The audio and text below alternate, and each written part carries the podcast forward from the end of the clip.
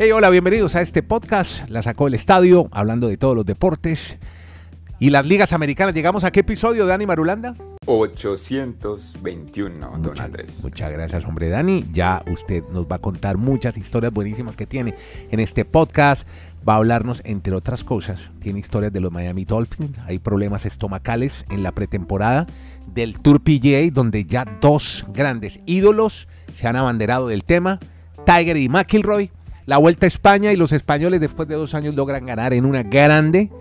El PSV en el fútbol eliminado de la Champions no entró a la fase de grupos. Tendremos obviamente los deportes americanos con la Major League Baseball. Ramírez, 300 hits. Molina, Yadier Molina. Ese es Yadier, ¿no? Yadier Molina. Sí. sí Yadier, Sí, Molina en blanco seguramente se fue a ver a su equipo de baloncesto y no le ha ido bien jugando béisbol. Hablemos también del calendario del próximo año de la Major League Baseball y de baloncesto, algo extradeportivo con el nombre de Kobe Bryant. Kobe Bryant, un ícono del deporte que después de su fallecimiento pues sigue siendo noticia, después de todo lo que ha pasado en los tribunales y en las cortes, donde ha estado muy involucrada su viuda. Y de esa, de esa historia nos empieza hablando en este podcast hoy Kenny Garay. ¿Qué pasó con la viuda de Kobe Bryant y ha recibido entonces un dinero. ¿Por qué? Kenny, cuéntenos un poco en el podcast, su podcast La Sacó del Estadio. ¿Cómo está? ¿Cómo le va, don Andrés? Desde Alaska hasta la Patagonia, desde Arica hasta Punta Arenas. Magallanes será de primera, así pues que pendiente. Perdió otra vez, ¿no? 3-2, iba perdiendo 3-0. sí. pero no, pero yo creo que estamos hablando al equipo, hermano. Yo creo que con la Ahora, camiseta. Reiterémoslo, digámoslo con todas las letras. Sí, señor. Si no asciende Magallanes, no hay camiseta de que asciende. amenaza Se quedaron sin camiseta. No, sí, no. igual la camiseta solamente está se asciende Magallanes. No, no, perdió 3-2 con Barnechea. Iba goleado 3-0. Si no, como le gusta a usted que diga, frikis mortis per. bueno, Magallanes. Sí, señor, es que el jurado falló a favor de Vanessa Bryan, Andrés, un abrazo para Dani, y de Chris Chester. Otorgó 16 millones de dólares a Bryan y 15 millones a Chester. Esto por las fotos compartidas por agentes y bomberos tras el accidente que le costó la vida, recordemos, al Black Mamba, a Kobe Bryant. Tomaron fotos inmediatamente, eh, las compartieron entre ellos, inclusive en una reunión las proyectaron, en un bar también estuvieron mirando las fotos. Los nueve miembros del jurado que emitieron el veredicto coincidieron con Vanessa Bryan y sus abogados en que los agentes y los bomberos que tomaron y compartieron fotos de los restos de Kobe Bryant y su hija de 13 años, Gianna, invadieron su privacidad y le provocaron angustia emocional. Se deliberó durante cuatro horas y media antes de llegar al veredicto. Recordemos que estas imágenes, reiteremos mejor, se compartieron principalmente entre los empleados de los departamentos de bomberos y del alguacil del condado de Los Ángeles y algunos que estaban jugando videojuegos y asistiendo a un banquete de premiación también fueron vistos por algunos de sus cónyuges y en el caso de un cantinero en un bar donde bebía una gente. O sea, mm, no fue que las publicaron e, en un medio, pero definitivamente sí muy poco sensible de parte de gente que está ahí para ayudar, de bomberos y de oficiales de policía que tomaron fotos y se encargaron entre ellos de mirarlas, de ver el estado en que quedaron los cuerpos y demás, yo soy de los que estoy muy contento que les den cierta compensación en lo económico. Me parece totalmente antiético lo que hicieron los bomberos. Y el codemandante Chris Chester, a quien le dieron los 15 millones, la esposa y la hija también estaban entre las nueve personas que murieron allá en Calabazas, California. Muy bien, noticia ha trascendido en todos los medios, en todo caso. Eh, Dani Marulanda está en Colombia, lo saludamos hasta ahora en su podcast. Usted, usted iba a decir algo sobre lo de lo de Vanessa Bryan. Primero los saludo a todos, muy amablemente, a los oyentes. Bienvenido, hombre. Este es el podcast. La sacó del estadio. Bueno, vámonos al béisbol. Ya salgamos de estos temas de judiciales, corte, a la pelota, al juego. Me la pica, me, toca el jere Madulanda. Tranquilo. Vamos a hablar entonces de grandes ligas con Harold Ramírez, el colombiano, que ya ha llegado a un importante número de hits.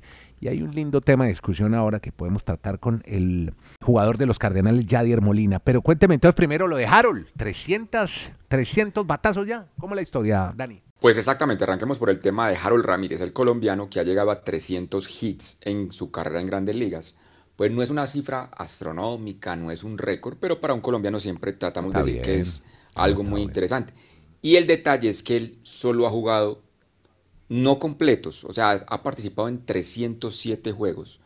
Eso es prácticamente como una garantía de que Harold Ramírez en cada juego te va a conectar por lo menos un hit. y eso es un número bien interesante, aunque es pequeño, pero bueno, es, es destacable lo que hace Harold Ramírez ahora con el equipo de los Rays, incluso ayer fue la figura, eh, pegó un batazo para empatar el partido, otra carrera para ganarlo, y pues se suma a los 300 hits en su carrera en grandes ligas. En la participación reiteramos de 300. Como diría Kenny Garay, haga 300 hits en grandes ligas. A ver, inténtelo. Empiece por No, ahí. Vaya, vaya, Sí. vaya, haga uno. Sí, haga uno. bueno. No, y, en, ta- y en esa cantidad de partidos. Es que sí, hay gente que ha hecho 300 hits, pero por ahí en 500. Exacto, y partidos Pero completos. Casi en, en la misma cantidad, sí. De acuerdo. Y lo de Jair Molina, Andrés. Sí, lo de Jair. sí, por el Sí, tema es polémico. Él, él es dueño de un equipo de baloncesto, los vaqueros, me imagino que va por ahí, los vaqueros Sí. de Bayam, y fue a las finales, ¿no? Sí. Y llegó, Salió llegó campeón. Claro, pero tiene 40 años, Sí. entonces ahí las prioridades, Garay. O estás con tu equipo jugando o, o vas a ver a, a los vaqueros a Puerto Rico. ¿Qué vas a hacer? Estoy, ¿Qué de, estoy acuerdo. Yo, Ah. yo tengo un compañero que, que le va a los vaqueros y, y ya no sabe qué más poner en redes sociales de la emoción que tiene con el título de los vaqueros. Bueno, pero entonces, pero Yadier llega y no cumple con su equipo. Llegó en blanco regresando a los Cardenales, Dani. Y esa es, la, esa es la situación que está en la polémica con Jair Molina, que como ustedes están reseñando, es propietario de un equipo de baloncesto, o sea, no de béisbol, de baloncesto, en su natal Puerto Rico. Y él les dijo al equipo, no, señores, yo me voy a ir a, a la celebración del equipo que quedó campeón. Se les fue dos días para Puerto Rico, en plena temporada de MLB. Eso fue el fin de semana anterior. Y esta semana que ha regresado, martes juega de titular, no conecta hit. Miércoles vuelve a jugar, no conecta. O sea, tres días consecutivos en blanco. Mm, La no. gente dijo, este vino con la resaca de la fiesta. Claro, ¿de qué?". está en Pero es un tipo pues muy reconocido. Y hay, los más puristas dicen, esto no lo puede hacer un tipo de 40 años, que es un ejemplo para la organización, cómo va a cambiar el momentum que tienen los Cardenales que están en una racha ganadora. Pero otros dirán, no, pues ya tiene todas las concesiones del mundo, todo lo que ha dado la franquicia, pues simplemente es... Entonces, le- en usted, usted siendo dueño del equipo, ¿le da el permiso? Es que depende la. Ahí, ahí sí, como dice Garay, depende del muñeco. de- depende de la figura de, de lo que represente para la organización. Yo creo que Jair Molina es tan grande en la historia de los Cardenales que por eso yo creo que le dieron el permiso. Sí. No a otro ¿qué no se lo dan. Es a otro eso. no se lo ¿A dan. Yo estoy de acuerdo con Dan. A otro no se lo dan. Eh, si la- yo directamente le digo que yo no daría el permiso, pero me freno como se frenó Madulanda cuando me doy cuenta que Yadi, que estamos sí, hablando, sí, estamos hablando del dueño del equipo, Exacto. estamos hablando de un, de un catcher legendario que siempre funcionó. Claro. Entiendo. Sí, está claro, bien. Bueno, entonces ahora sí, viendo todo lo que ustedes me dicen, yo también le doy el permiso. Oiga, y a propósito, a los, a los cangrejeros de Santur, a los cangrejeros de Santurce, de Bad Bunny, ¿qué? ¿cómo le habrá ido? Entonces, nada, no pegó. El pobre Bad Bunny. sí. No, Bad Bunny es del baloncesto. Bueno, que lo pueden ver a Sí, sí. propósito a una, una película que se llama Ay. Tren Bala. Sale, sale por ahí Bad Bunny de actor, de malo, como Benito. No, no le ponen Bad, no le ponen los créditos Bad Bunny, sino Benito, el nombre de él, Benito no sé qué cosa, se llama Bad Bunny. Se lla- pero un momentico, se Ajá. llama, ¿eso, ¿eso qué es? ¿Tren bala qué es? Es una película donde la nueva Ah. Brad Pitt, Bad Bunny hace de malo. En la película. me tienen, me, me tienen seco, como decíamos en mi pueblo, me tienen mamado. Con Bad Bunny. Pues Sí. oh, hombre, resulta que estamos relatando la Serie Mundial de Pequeñas Ligas en Williamsport. Sí. Y entonces cuando se presentan los chicos, eh, me llamo Pepe González, mi... Mi música favorita. la- Ídolos. Eso. Y todos de Bad Bunny. Sí, todo, sí, es impresionante. Qué horror. No, es que, no, es impresionante. En Estados Unidos y cantando en español, tienen todas No, las... pero no, can- no, no, estamos hablando de los que vienen de Latinoamérica. No, pero también allá. Es que yo oigo programas americanos y hay canciones en español pegadas en los rankings americanos, Y- sin y entender ahora un es- carajo. Y ahora es tendencia, y ahora es tendencia el señor Bad Bunny por un video con la misma escenografía de la década de los 90 de Elvis Crespo. Vea Ya usted. yo como soy de musical hoy No, ah, vea, vea. eh, por algún lado se tenía que contagiar. ¿Sabe qué me alegró Elvis la Crespo.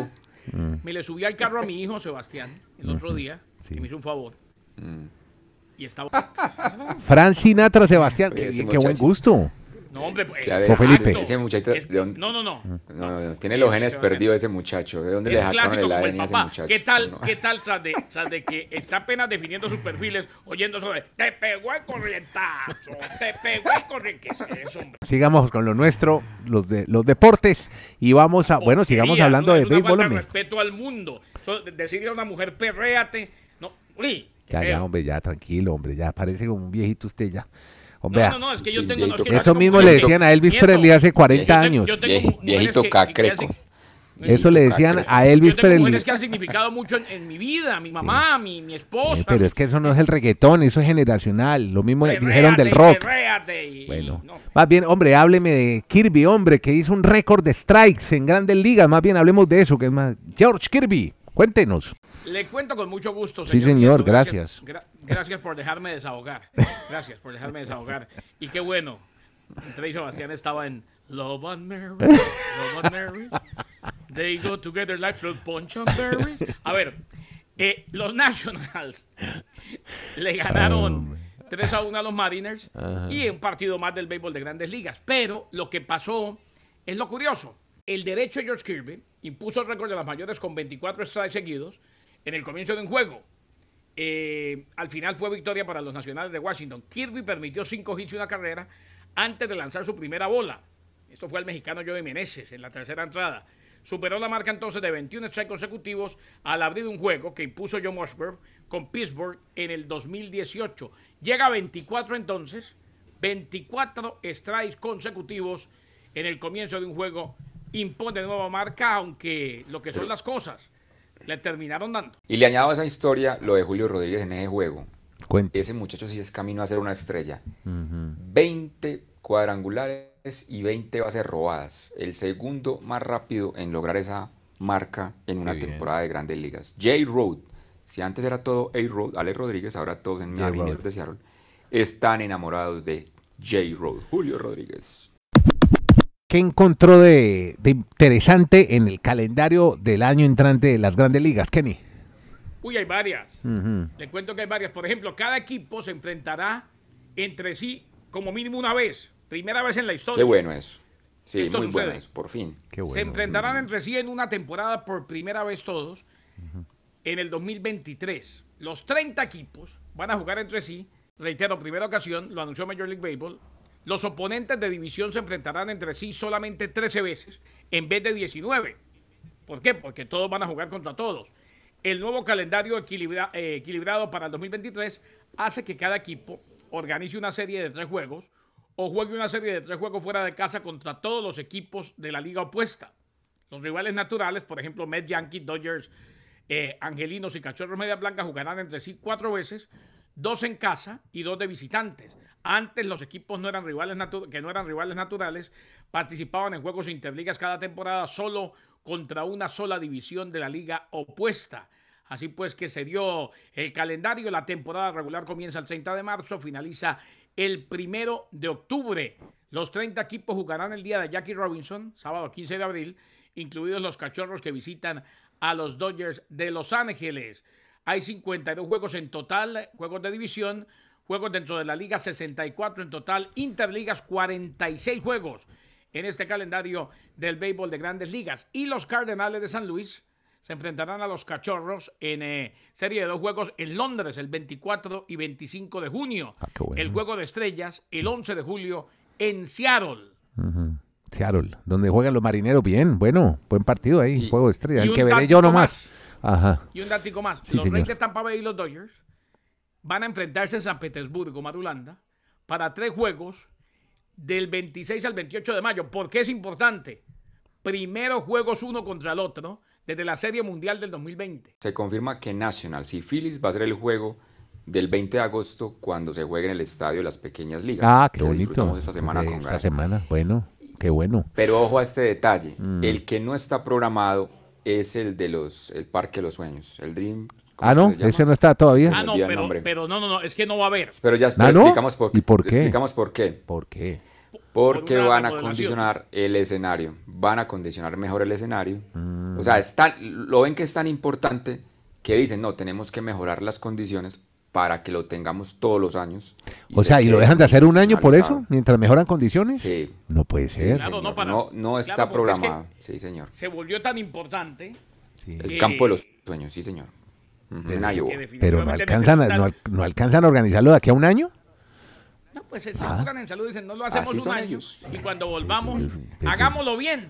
Pero meter un campo de béisbol ahí en una plantación de maíz, ¿cuál es el problema? Ah, No, pues es que lo quieren cree- Andrés, vos cree- ah, No, no, Andrés, cree-. Andrés cree que estamos en Ur- Andrés cree que estamos en Urabá y que van a quitar unos, de En una, en una platanera, en un Esto platanal. es el torneo de los. Sí.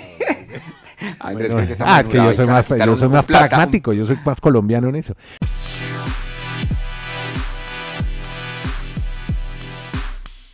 Bueno, Dani, vamos a NFL otra vez. Estamos en pretemporada, campos de entrenamiento, pero parece que se comieron algo, un arroz con pollo ahí en los Miami Dolphins. ¿O qué fue lo que pasó?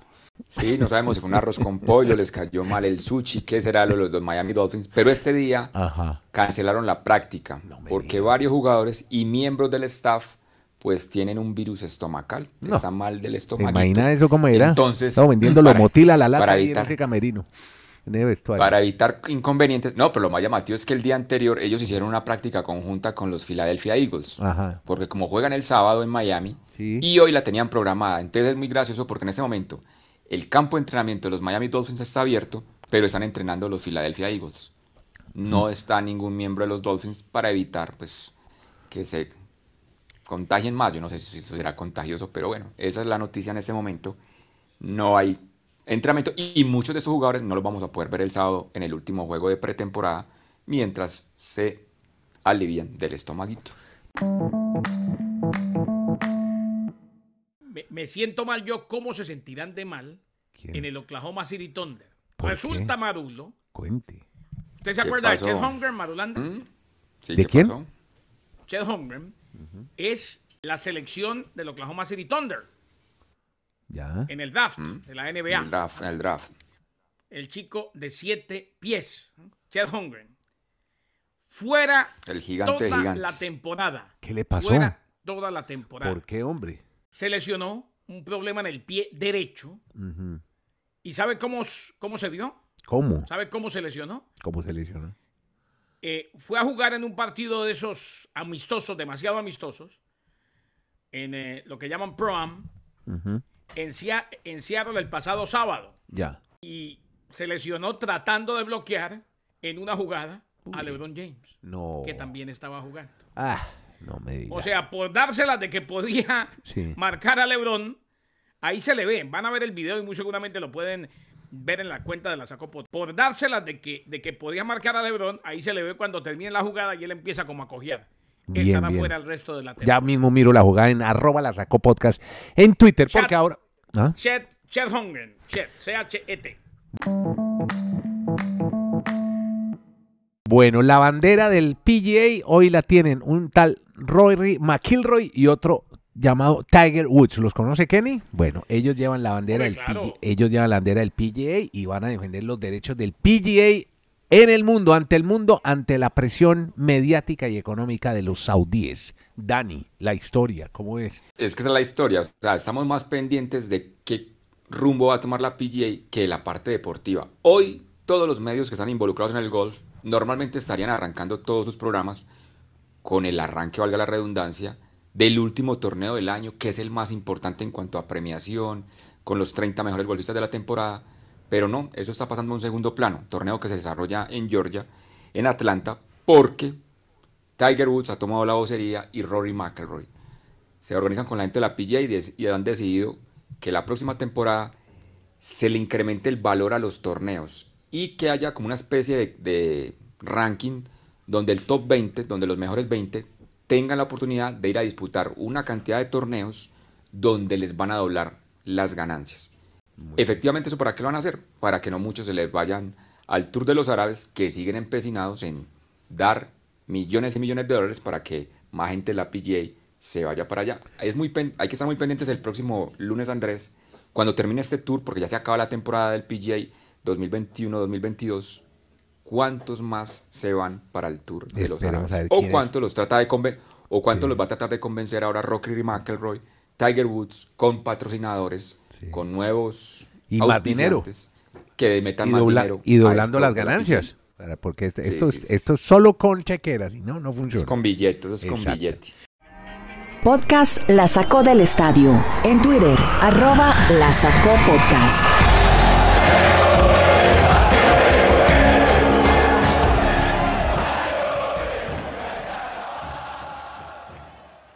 Eliminaron a un grande de Europa, no logró acceder a fase de grupos con un equipo que no era tan favorito, el Rangers de Glasgow. En la, estamos hablando de la Champions, ya se definieron los, los grupos, los, los equipos que entregan, a- en- perdón, que entran a la fase de grupos y sacaron a un grande de Países Bajos.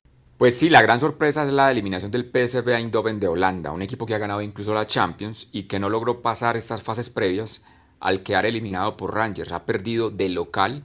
Este equipo del PSV es, es dirigido mejor a Andrés Kennedy Oyentes por un viejo conocido de mucha gente. Yo lo recuerdo mucho en el Real Madrid. Ruth Van Nistelrooy, Claro, ya es entrenador del equipo del PSV, pero ha quedado entonces eliminado de la fase de grupos, no ha llegado ni siquiera a esa instancia frente a Rangers de Escocia, este equipo que desde el 2000, o sea, 12 años, 2010, no se veía en esta fase, un equipo que tuvo múltiples problemas financieros, que incluso perdió la categoría de primera división en Escocia, pues ahora nuevamente ha regresado a una fase de grupos y sin el colombiano Alfredo Morelos. ¿Sabes lo que le pasó a Alfredo Morelos? No, pues eh, actos de indisciplina. Retó al técnico. Sí. Dis- Indisciplina, que no está en el peso adecuado y lo han decidido, han decidido mejor apartarlo Claro. de la plantilla profesional. Y no es la primera vez. No es la primera vez sí. del Yo creo colombiano. que, ya, yo creo que eso, eso se está volviendo ya es un problema personal entre entrenador y él, me parece. Y quién sabe si ya no lo veremos más en el equipo de Escocia. Bueno, y la otra, oiga, el ciclismo español destapado en esta vuelta a España, terminó la etapa sexta o llegó a pico de Jano, fueron 181 kilómetros, mucha niebla, climatología adversa, gana un australiano Jay Vine, pero lo- los españoles, bueno, y Renko Benepul, que se destapó como gran líder del equipo del Quick Step, pero también un ciclista llamado Juan Ayuso, que están esperando los españoles que explote en cualquier momento y creo que ya lo está haciendo en esta vuelta a España. Y sorprendentemente se ha quedado hoy Primo Roglic, muchos de los favoritos, el mismo Richie Carapaz, Dani Marulanda. Y lo de ayer, Marc Soler, que llegó después de dos años, ¿no, Marulanda? No gana a los españoles. imagínese, dos años. En una- en una grande. Por eso, por tan felices los españoles. Qué, qué par- qué parlanchines hablando en esta vuelta a España de, de Sí. todo lo que están haciendo los ciclistas españoles que usted está reseñando. Sí. Pero entonces hoy ya el, el líder es Remco Evenpool. Es que mire, está Mola, no mire, mire, hay españoles, más etapa, sí. tercero, Ayuso sexto, y está Sí, también, eh, no, están bien los españoles, no, los españoles van bien, van bien, pero yo creo que ahora se, ya, pon- póngalo de favorito a Renko Benepul, creo que ya se está recuperando de, de aquella caída, este año ha tenido 11 victorias, así que va bien el belga, ¿no? Pero, son seis, pero, pero van seis etapas. Sí, seis. apenas, sí, primera semana. ¿Cuándo, cuándo le iba a Renko viene en 20, en 20 días de etapas? Ahí No, hay que esperarlo en la tercera semana. Esa Es Exacto. la pregunta. Puede ser. Yo creo que hoy, ser. hoy, hoy ¿cómo le fue? Hoy Roglic pues, No, perdió, grupo, perdió pero, mucho tiempo. pero llegó en el grupo. Llegó en el El- grupo. ¿Cuál fue el más damnificado? Carapaz. Carapaz, sí. fue el damnificado. Sí, Exactamente. Sí, Roglic llegó comandando el, el grupo a, a un poquito más de un minuto. O sea, faltan 15 etapas. Esperemos. Todavía falta mucho. Falta mucho para que celebren con Renko todavía. Aunque hoy se le vio bien. Eh, Bueno. Así quedamos por hoy. Muchas gracias. Con Dani Marulanda en eh, Colombia, Kenny Garay en Estados Unidos, Andrés Nieto hacemos este podcast, se llama La Sacó del Estadio. Gracias a todos. Nos encuentran en cualquier plataforma de podcast por oírlo y compartirlo. Muy amables.